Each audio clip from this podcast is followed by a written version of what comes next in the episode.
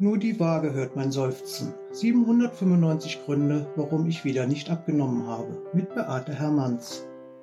Hallo alle zusammen und herzlich willkommen zur heutigen Folge. Ja, es ist schon die Folge 71 und ich habe mich allen Ernstes von meinem Mann fragen lassen müssen, ob ich überhaupt noch was zu erzählen hätte oder ob mir noch was einfällt. Und dann habe ich gesagt, solange das Internet nicht explodiert oder abgestellt wird, finde ich immer was, wo ich drüber reden kann. Und äh, ja, es ist ja wieder einiges los auf dem Diätmarkt. Da werde ich nochmal detailliert zu sprechen, aber heute möchte ich mal eine Geschichte vorlesen.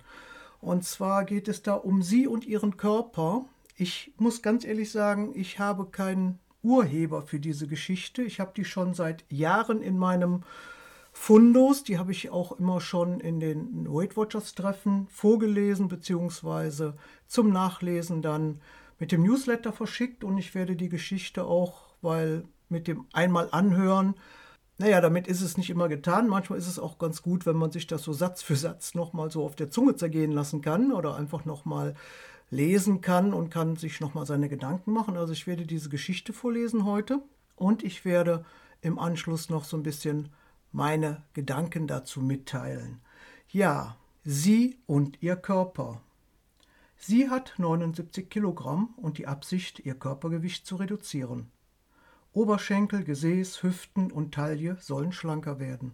Ein neues, eng anliegendes Kleid und der Sommerbadeurlaub in der Karibik sind ihre Motivation. Ihr Körper hat nur eines im Sinn, ihr Leben zu erhalten, um fast jeden Preis. Wie ihre Figur aussieht, ist ihm egal.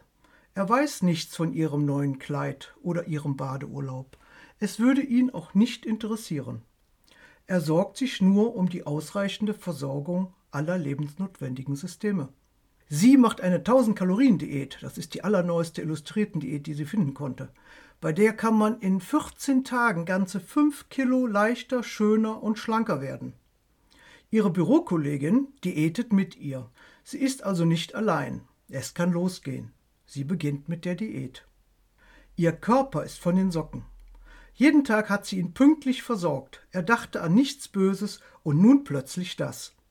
Die Nahrungszufuhr wird drastisch gesenkt. Wo er noch gestern genießerisch wählen durfte aus dem mehr als reichlichen Angebot, plötzlich Ebbe. Sie hat nach drei Tagen bereits 1,5 Kilogramm abgenommen ihre Bürokollegin sogar schon 1,64 Kilogramm.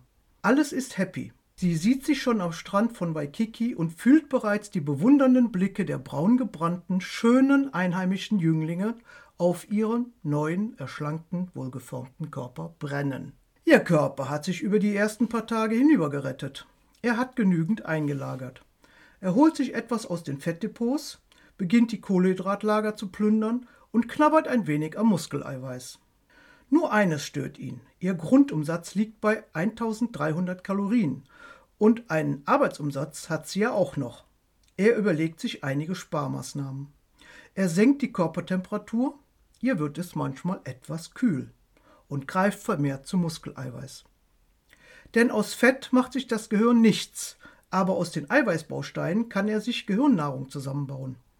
Er geht also ans Eingemachte. Sie freut sich, denn die Waage zeigt nach sechs Tagen bereits 2,5 Kilogramm Gewichtsverlust.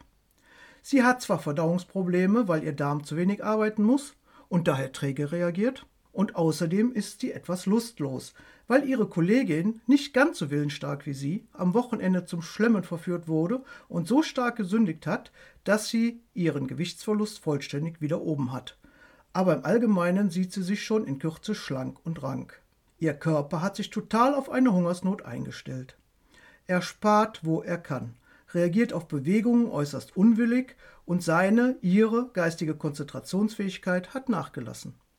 Er baut jetzt regelmäßig und immer intensiver das Muskeleiweiß ab, weil ihm die Versorgung der Zentrale, sprich das Gehirn, eigentlich mehr am Herzen liegt als ihre schlanken Oberschenkel. Sie hat fast keine Motivation mehr. Zwar hat sie leidvoll nach acht Tagen ganze 3,2 Kilo abgenommen, aber zu sehen ist es nur dort, wo sie nichts verlieren wollte, im Gesicht und am Busen. Aber am Po und so weiter schwabbelt noch fast alles in voller Größe. Ihr Körper hat inzwischen ein Dreiviertel Liter Wasser verloren, fast ein Kilogramm Muskelmasse und nur ein halbes Kilogramm Fett. Er kämpft um ihr Überleben und sie nimmt es gar nicht zur Kenntnis. Sie schaut nur auf die Skala ihrer Waage und in den Spiegel. Und das macht ihn nervös und sie wird es durch ihn auch. Sie hat jetzt endgültig das Handtuch geworfen und die Diät aufgegeben. Damit sie aber die mühsam abgehungerten Kilos nicht wieder draufkriegt, nimmt sie sich vor, etwas weniger als vor Beginn ihrer Diät zu essen, damit die Schinderei nicht ganz umsonst war. Ihr Körper merkt plötzlich, dass die Nahrungszufuhr wieder steigt und ist begeistert. Als einer, der gelernt hat, für Notfälle vorzusorgen, beginnt er jetzt noch stärker als vorher Vorräte, sprich Fettdepots, anzulegen. Alles, was sie zu sich nimmt, wird bis ins Letzte verwertet. Er holt sich seine Reserven, wo er kann. Er hamstert. Und wie? Sie weiß nicht, wie das zugeht. Sie isst weniger als vorher und hat jetzt drei Wochen nach ihrer Diät vollere Hüften und auch der Po und die Oberschenkel. Oh Schreck. Ihr Körper ist mit sich und der Welt zufrieden. Er ist jetzt besser als je zuvor für Notfälle gerüstet. Sie hingegen sieht entsetzt auf der Waage, dass sie ihr altes Gewicht wieder erreicht hat. Und trotzdem wird sie das Gefühl nicht los, fetter zu sein als vorher. Ihre Kleider sind ihr zu eng, doch die Waage zeigt nicht mehr an als vor ihrer Diät. Ihr Körper hat jetzt mehr Platz für seine Fettdepots, weil er einen Teil der Muskulatur abgebaut hat. Da aber das schwabbelige Fett ein Drittel mehr Volumen hat als feste Muskeln, hat er eben noch ein wenig erweitert. Er sorgt sich eben um sie. Also ich finde ja, dass die Geschichte sehr schön zeigt, wie sich das in der Regel entwickelt und der ein oder andere von euch, der schon mal in irgendeiner Form eine Diät gemacht hat, hat das ja auch selber leidvoll schon erlebt, dass das genau so geht. Na, also euer Körper will euch nicht ärgern, sondern evolutionsmäßig, der möchte natürlich am Leben bleiben. Und da geht es nicht um Kleidergröße 36 oder irgendwelche neuen Modetrends. Ne? Da geht es nur darum, kriegt der Körper genug Nahrung, um seine grundsätzlichen Funktionen wie Gehirnleistung, Muskelkontraktionen, Bewegungsabläufe, innere Organe und so weiter am Leben zu erhalten. Und deshalb läuft das genau so, wie das in der Geschichte, finde ich, hervorragend beschrieben ist. Also das kann wirklich jeder nochmal nachlesen und sich auf der Zunge zergehen lassen. Und so sind auch meine Erfahrungen aus meinen 20 Jahre WW Ernährung beziehungsweise meine Ernährung, die ich ja jetzt schon seit einigen Jahren mache, dieses ich schränke mich stark ein, habe dann ja keine Lust mehr, weil irgendwann geht nichts mehr runter, weil es wirklich Quälerei ist. Dann hört man auf und dann kommt natürlich die Idee, naja, ich mache jetzt ein bisschen weniger, ein bisschen langsamer, aber dann sind wir wieder in unserem normalen Alltag unterwegs mit unseren normalen Essgewohnheiten. Und dann kommt unser Gewicht wieder. Der berühmt-berüchtigte Jojo, aber die Figur wird gegebenenfalls nicht mehr so, wie sie vorher war. Und mit jedem Mal hungern und wieder eine Diät und wieder Kalorien zählen, könnte es schlimmer, schlimmer und schlimmer kommen, weil unser Körper so lernfähig ist. Ne? Ich sage ja immer, der kann viel besser mit den äußeren Umständen umgehen. Das hat unser Körper vor Urzeiten schon gelernt. Ne? Und unsere Verführungen und unsere Umwelt ist so kalorienfeindlich oder freundlich, das kann man jetzt sehen, wie man will, dass wir wirklich ja nicht mehr hungern müssen, aber unser Körper kann es halt gut. Und für diese schlechten Zeiten hat er diese ganzen Überlebensstrategien, die ich eben so schön in der Geschichte vorgelesen habe, und die wirken leider heute. Und ich habe im Radio gehört, dass der Gründonnerstag, also jetzt vor Ostern, der umsatzreichste Tag im deutschen Einzelhandel ist. Ich habe immer gedacht, Weihnachten wäre so krass, aber es scheint wohl Ostern zu sein.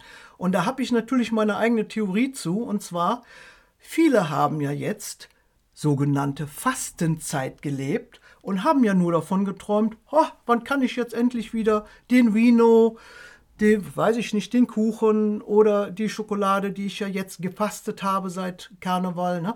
Und das scheint sich so niederzuschlagen in den Einkaufsgewohnheiten am Gründonnerstag. Also ich war selber am Gründonnerstag kurz im Supermarkt, ich bin bald tot umgefallen. Da denke ich immer, wie viel kann man essen?